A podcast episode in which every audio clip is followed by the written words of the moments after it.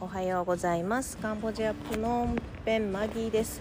今カンボジアプノンペンは朝の7時です。今日土曜日なのでね子供たちあのスクールも幼稚園もないのであのまだ寝ていて私は今起きてこれからねパンを焼こうかなと思っているところです。えーと、最近ねあのラジオ聞いてますよっていうねあの声を結構いただいてて あの すいませんちょっと ちょっと朝すごいねあの近所で誰か何か燃やしててすごいあの煙が今喉に入ってきました。ごめんなさい。でねあの、まあ、さっきちょっと聞いてくれてる方がいて、まあ、このラジオをね聞いてもらって、まあ、元気になってもらったらいいなって思って始めたのがきっかけです。で、まあ、ベラ私が大好きなねこのカンボジアの自宅のベランダからこの大好きな景色を見ながら話す言葉からあの元気が伝わってね、まあ、今日一日頑張るぞとかあの今ねしんどいことがあったら、まあ、それをねあの乗り越えるちょっとパワーの糧にしてもらえたらなというふうに思っています。そう私ねもともとあの実はあのカンボジアでボランティアしたいって学生の時になぜかあの夢あの卒業論文に書いてたんだよね歯ブラシでなんか人を幸せにしたいみたいなことを書いてたんだけど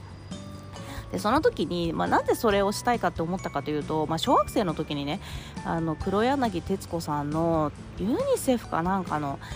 なんかドキュメンタリーっていうかをテレビで見てたんだよね小学生の時に。でその時って私って本当になんかもうあの毎日その生きることがすごくつまらなくて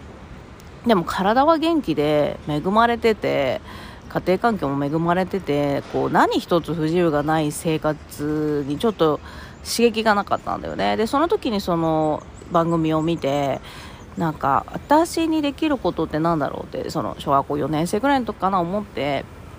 でまあ本当に生まれ持ってこの元気な体と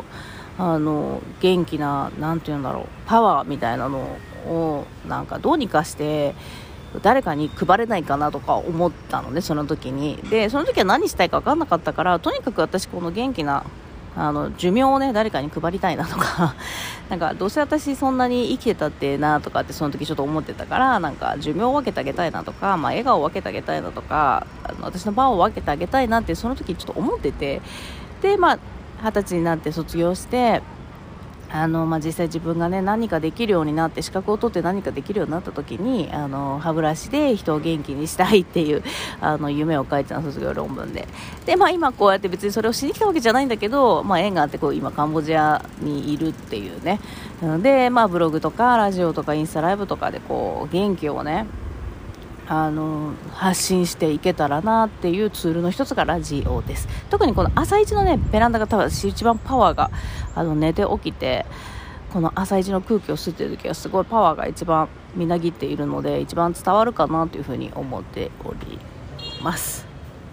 でねえーとまあ、今日はね朝ベランダで何を思ったかっていうとあのー、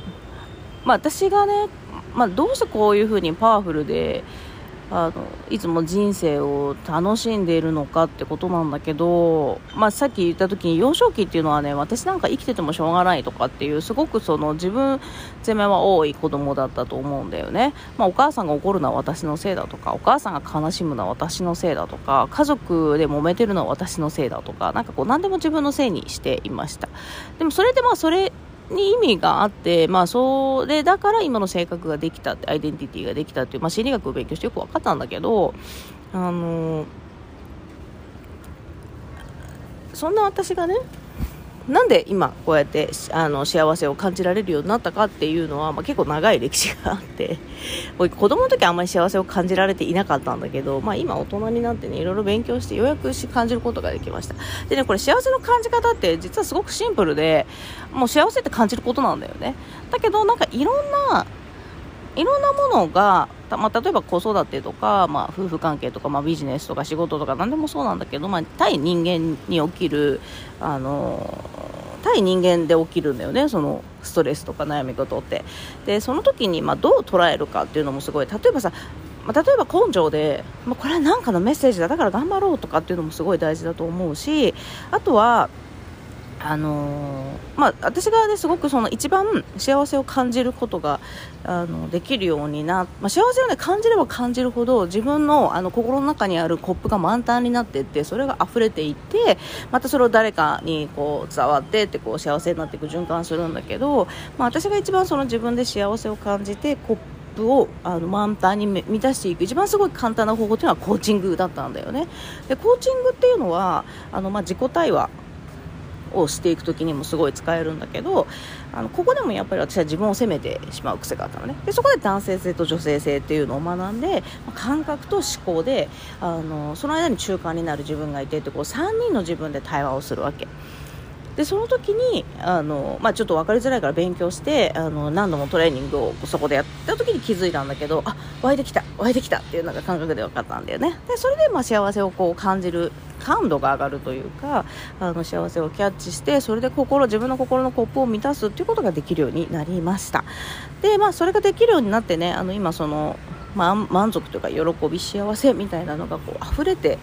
きてるのが自分でもすごいわかるので、まあ、その状態でまあこういうふうに発信をしたりとか、まあ、ブログを書いたりとかすることでなんかその伝わるあの私が思っていたこの